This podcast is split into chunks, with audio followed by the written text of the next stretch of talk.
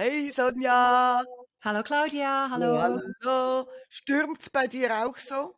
Unglaublich. Also es hat schon Schäden schon angerichtet. Das ist Echt? wirklich. Ja, genau. Ja, der Herbst ist gekommen, nicht wahr? Heute wieder unsere Highlights aus der Praxis. Ähm, also ich habe heute ein Thema, was ich eigentlich anstelle von Highlights mit dir besprechen möchte. Nimmt mich wunder, was du da für Erfahrungen machst. Aber lass uns mit einem Highlight beginnen. Was ist dir so passiert diese Woche? Puh, ähm, also ich, ich muss schon sagen, also diese Woche war ziemlich positiv.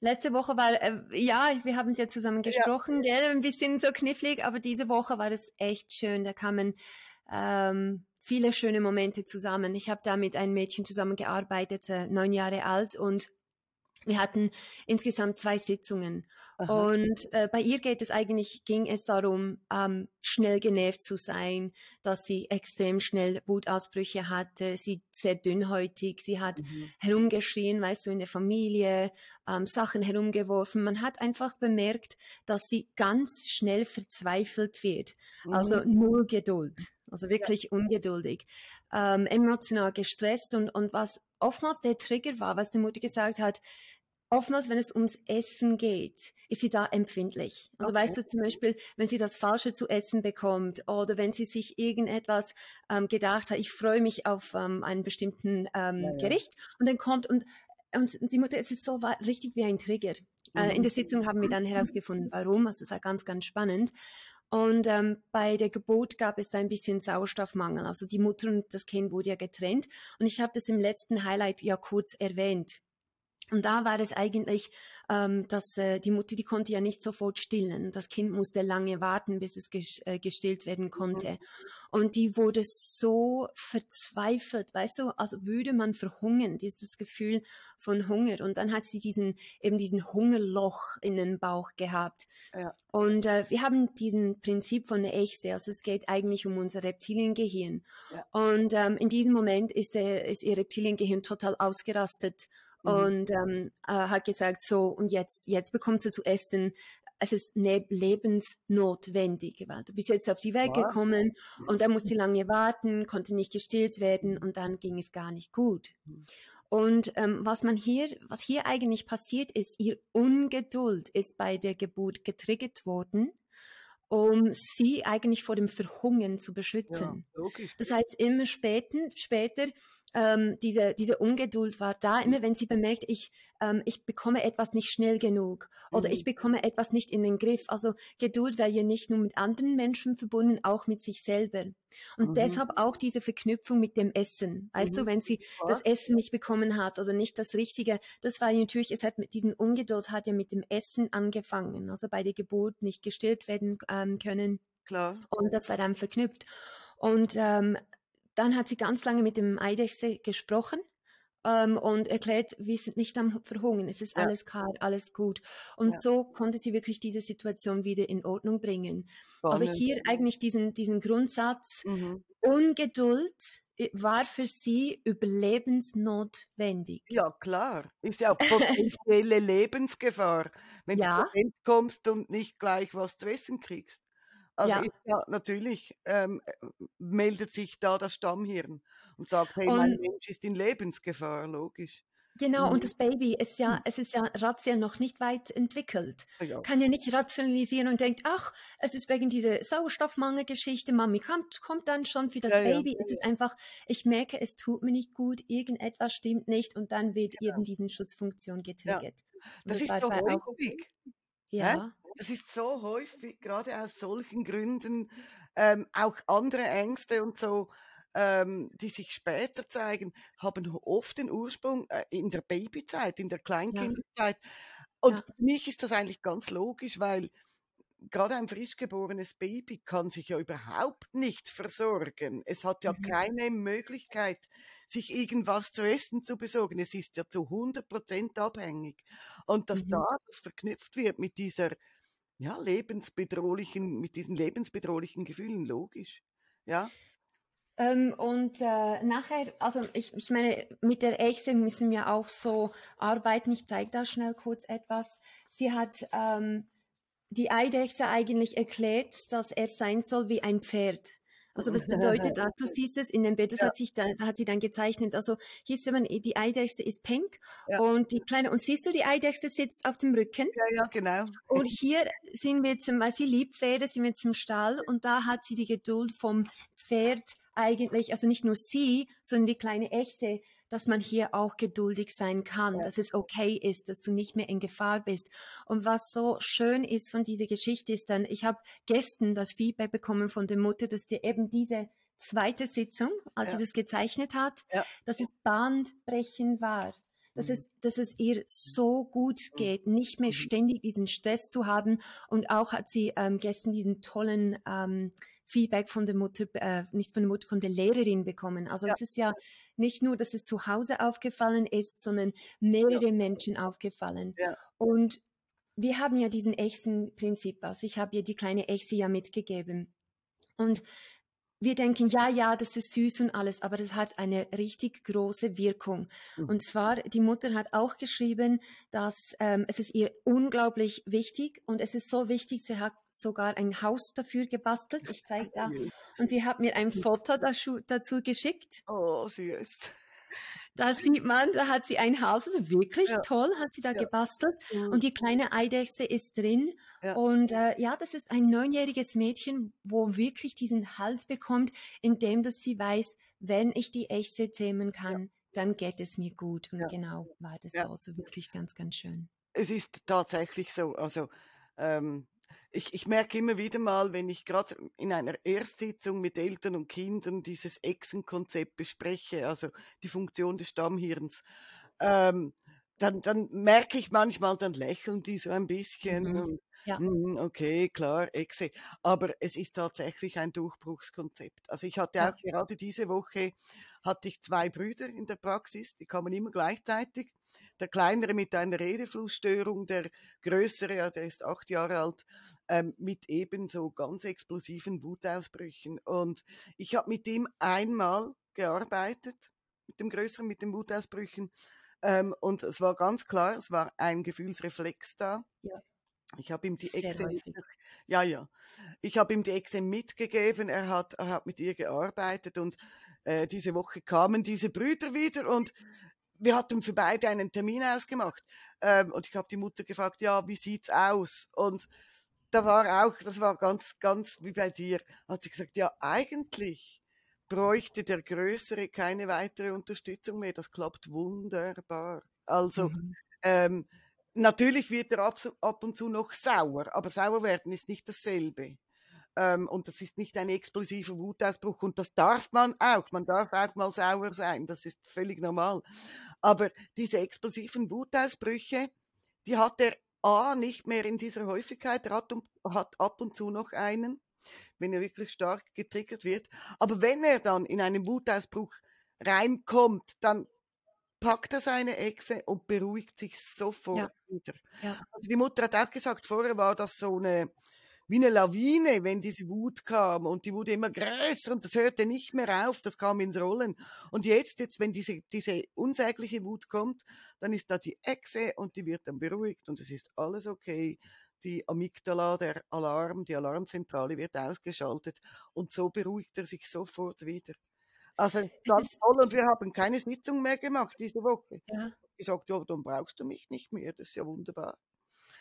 Das ist äh, ich denke, sie haben ja etwas dann zu tun, weil normalerweise, wenn man so einen Wutausbruch hat, was soll ich tun? Ich meine, das ist dann, es ist ein Gefühl und es übernimmt mich und ich weiß nicht richtig, ja, wie soll ich da reagieren? Aber es gibt einfach dann die Möglichkeit und mhm. etwas auch zu tun. Ja. Ähm, ich habe auch diese Woche eine Geschichte ist fast genau gleich, wie du jetzt beschrieben hast. Also das Mädchen ist zehn Jahre alt und ich habe sie, ähm, glaube ich, vor zwei Wochen im Highlights habe ich sie erwähnt. Ah, ja, ja. Das war die, die mit dem Zwillingssyndrom, weißt du noch? Genau. Ähm, und da ging es ja eigentlich darum, das Gefühl, ähm, diesen Widerstand, die Wutausbrüche und konstante Widerstand.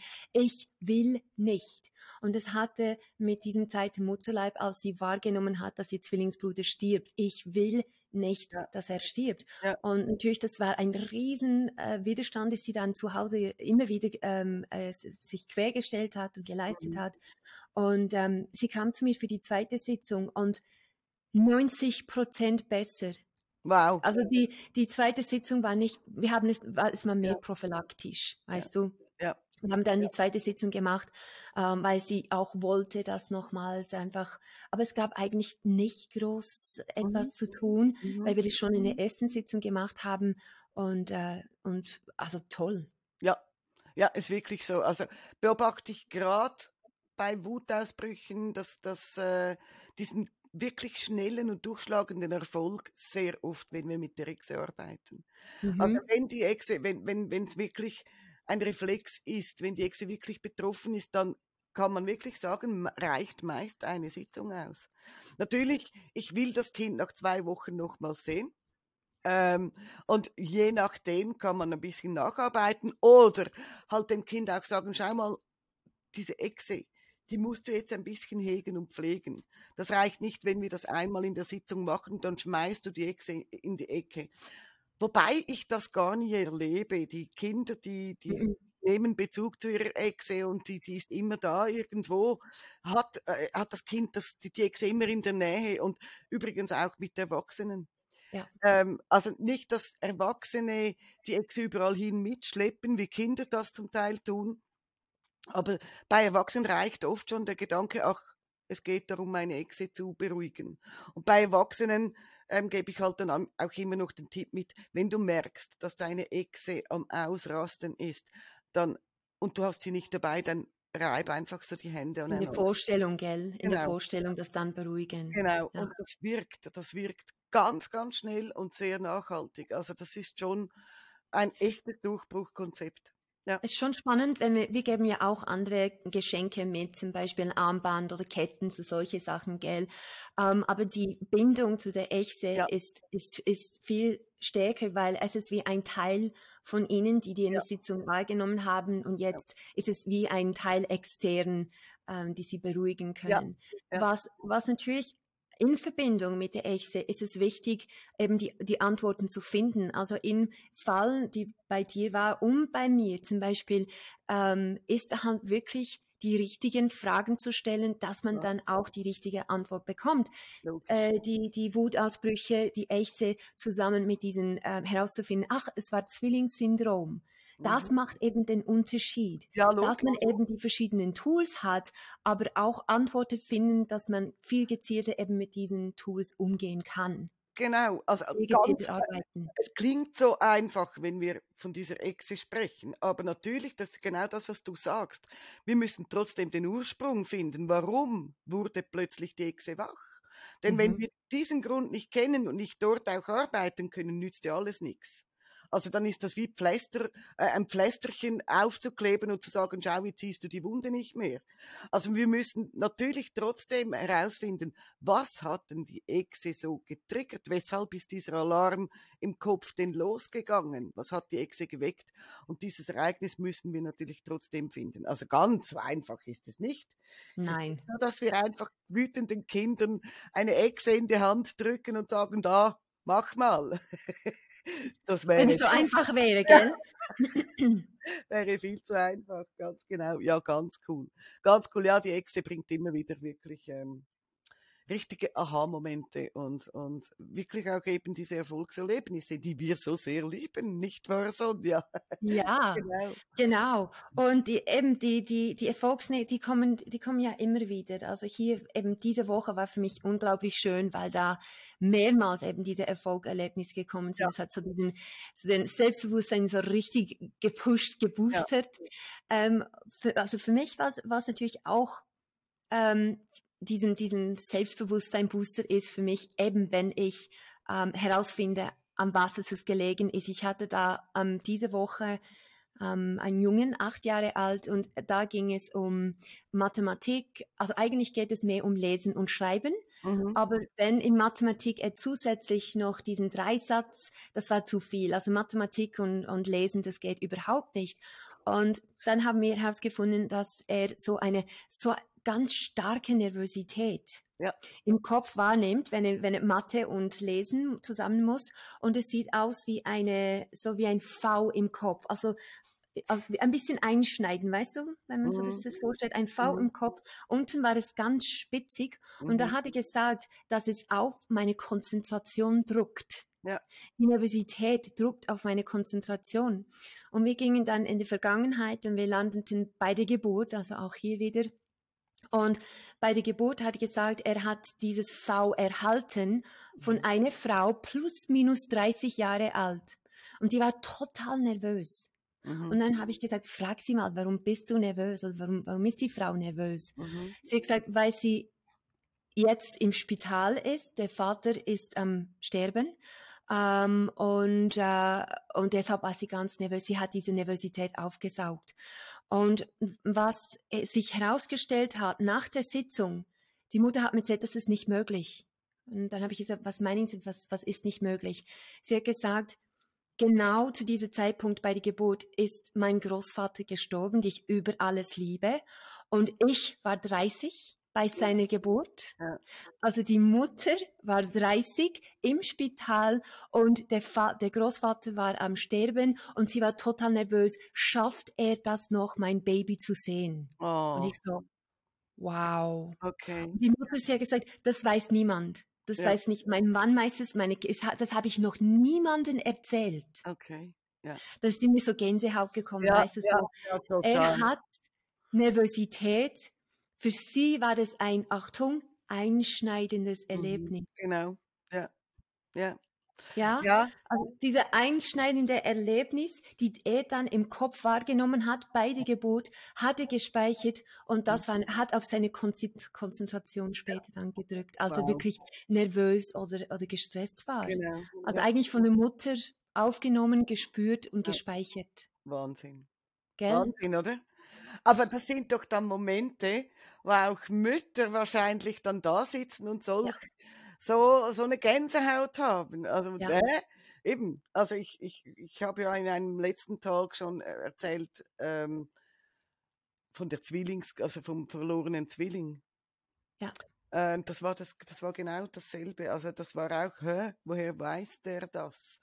Wir haben ihm das nie gesagt. Also es ist schon mhm. verrückt, oder? Was, was so das, dieses innere, unbewusste, intuitive Wissen, was uns das alles mitteilen kann. Hä? Und dass es da ist. Jo. Weißt du, dass das alles jo. gespeichert wird und ja. dass wir auch mit der Visualisierung, mit, mit dieser Vorstellungskraft, dass wir auch ja. an diese Informationen ja. kommen. Also auch wenn es nicht bewusst ähm, ja. klar ist, unbewusst sind die Informationen da. Natürlich. Das ist doch auch immer wieder die Frage mit Kindern oder auch Erwachsenen, wenn wir erklären, wie wir arbeiten und, und dann sagen, schau, wir schauen uns deinen Film deines Lebens an. Und wir schauen, woher kommt dieses blockierende Gefühl, wann ist, wann ist es entstanden, was war das für ein Ereignis damals? Und dann habe ich schon oft gehört, das weiß ich doch nicht mehr. Und da ich, also da kann man nur sagen, verlass dich drauf. Du kannst, du weißt es noch. Ähm, das kommt hoch. Da musst du dir überhaupt keine Sorgen machen. Und dieses, äh, dieses Erstaunen dann nach der Sitzung oft zu erleben, so, äh, das sind Dinge, die wusste ich gar nicht mehr, aber jetzt, wo, wo ich da war, kam das wieder hoch. Und das ist halt immer, das ist wirklich das, was auch für uns immer wieder mal so, so ganz besondere Momente sind, finde ich.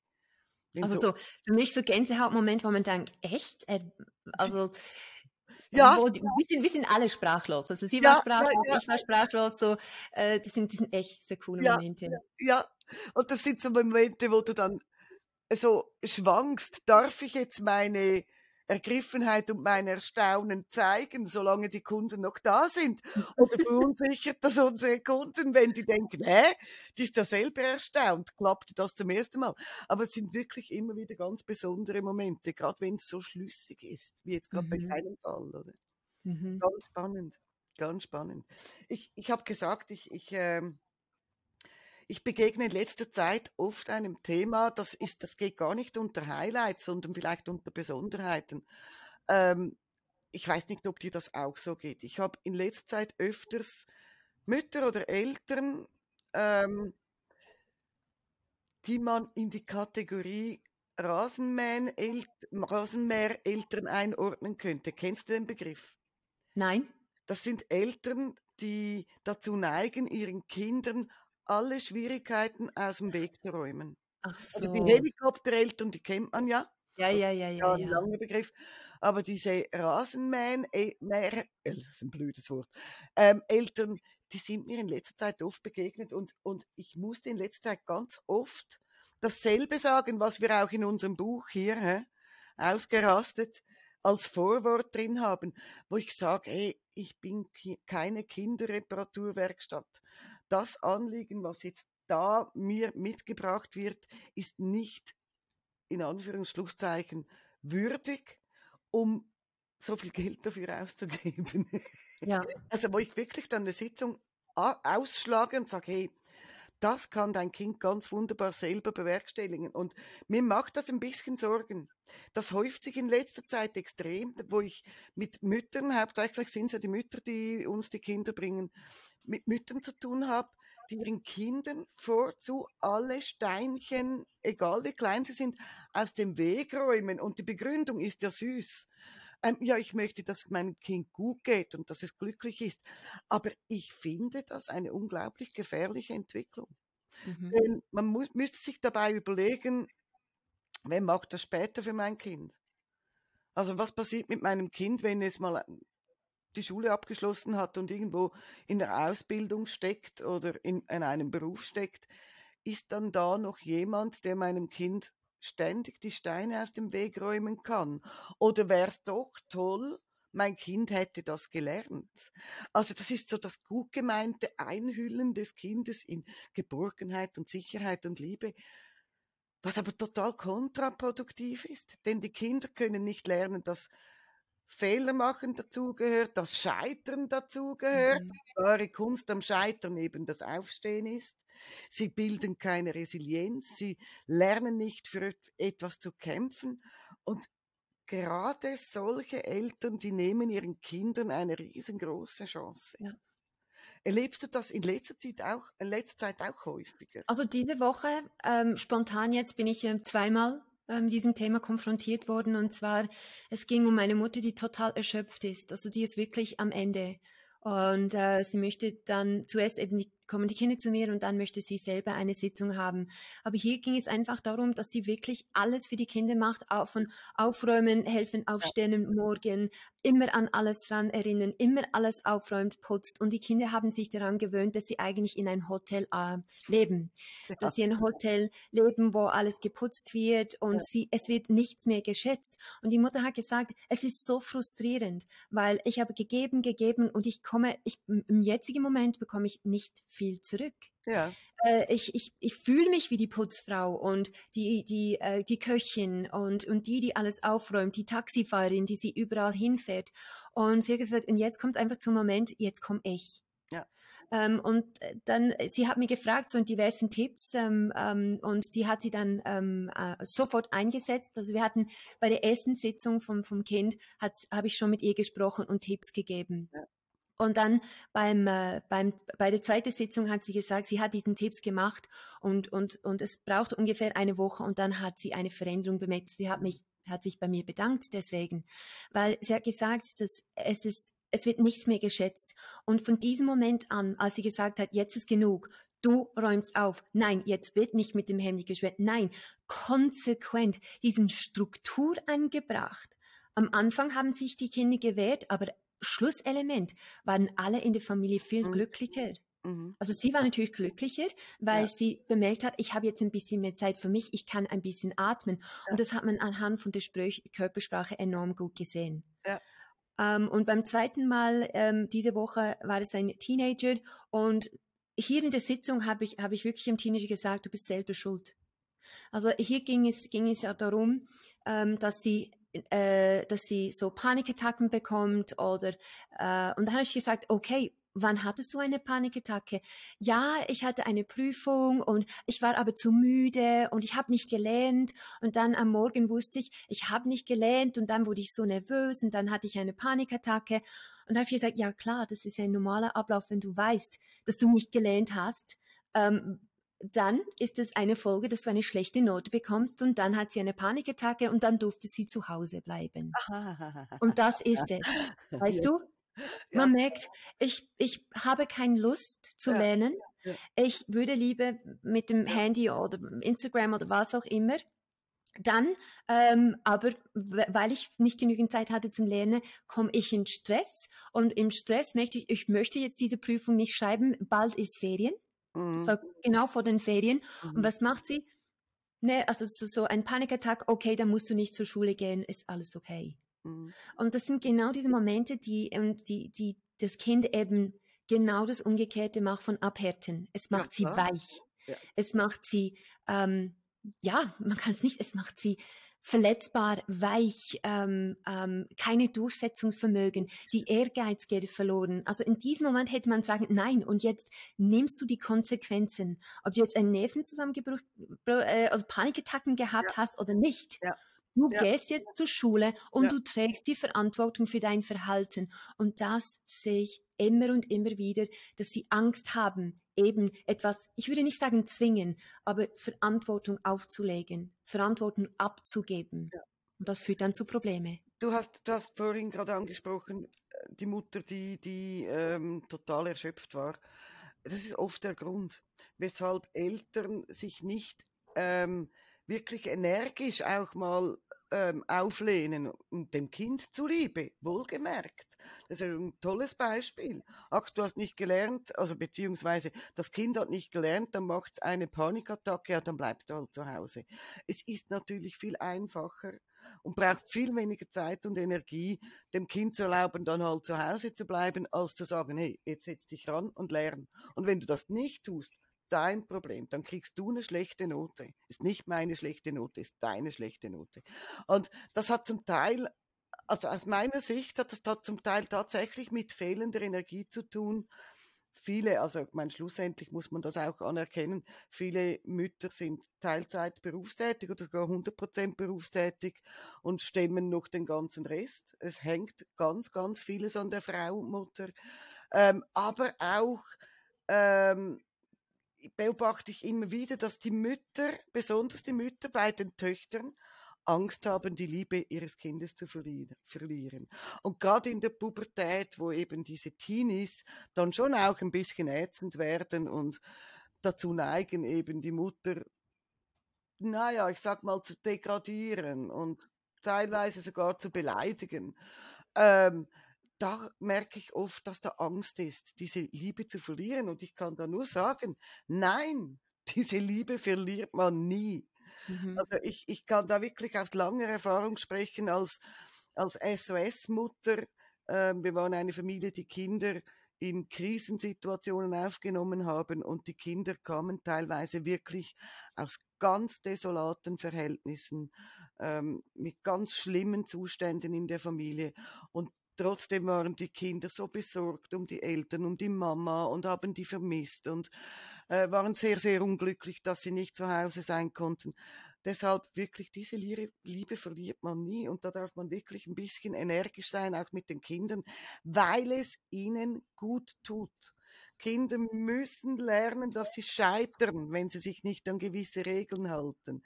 Wenn ein Kind nicht lernt, dann darf es erfahren, ja, wenn ich da nichts investiere, dann kriege ich auch nichts zurück.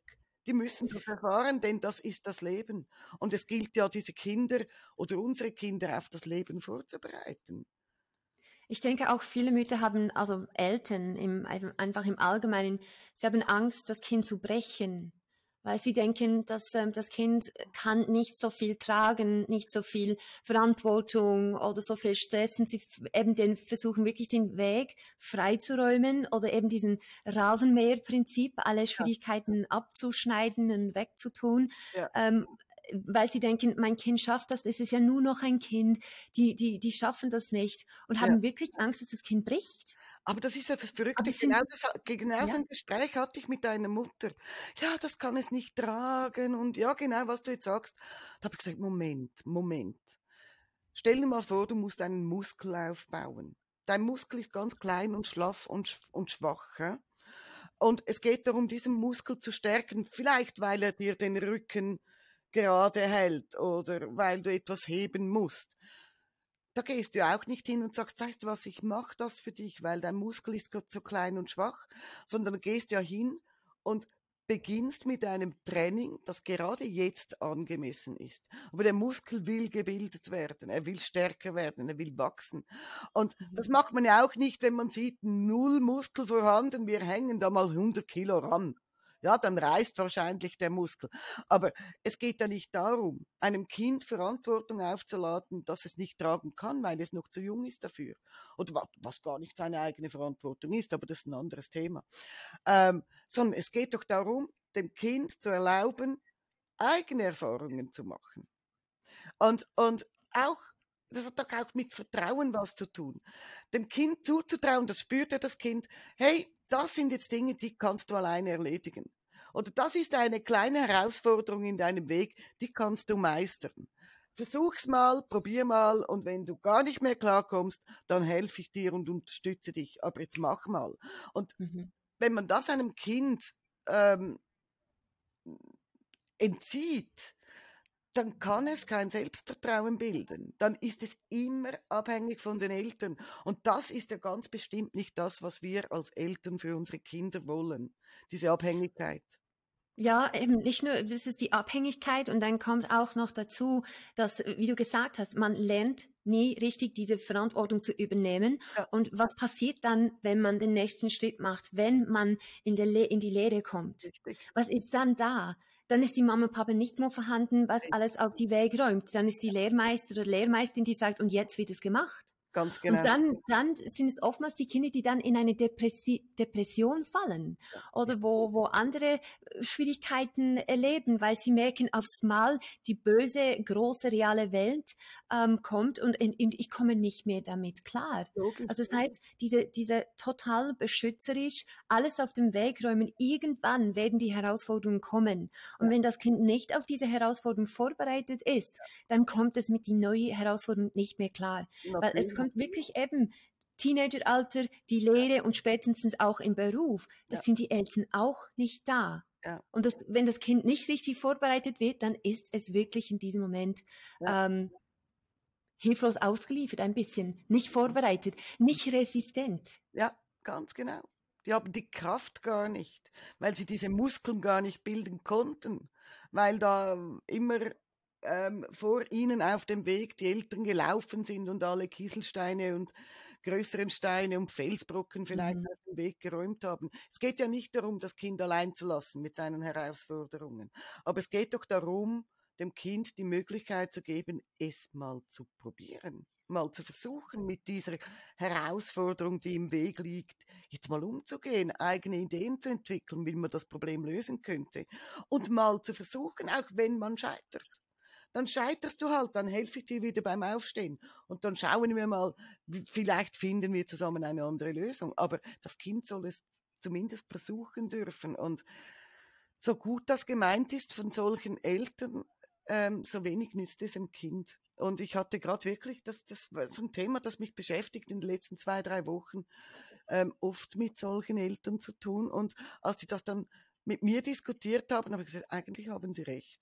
Eigentlich haben Sie recht. Wir müssen uns hier ein bisschen zurücknehmen. Und das fällt vielen Eltern dann halt auch schwer. Und das kann ich total nachvollziehen. Aber es gelingt und es hilft allen Beteiligten. Also es ist ganz spannend. Ähm, eben, ich hatte es noch vor einem Jahr eher mit Helikoptereltern zu tun, die kontrollierenden Eltern. Jetzt habe ich vermehrt zu Rasenmähen mehr Eltern. Ähm, das ist nicht despektierlich gemeint, ähm, sondern halt einfach, es ist so ein schönes Sinnbild auch für dafür, was sie tun. Spannend, ne? Ja. So haben wir immer wieder unterschiedliche Menschen in der Praxis und hey, auch wir lernen jedes Mal. Das ist das Schöne. Ich bin gespannt, was uns die nächste Woche bringt.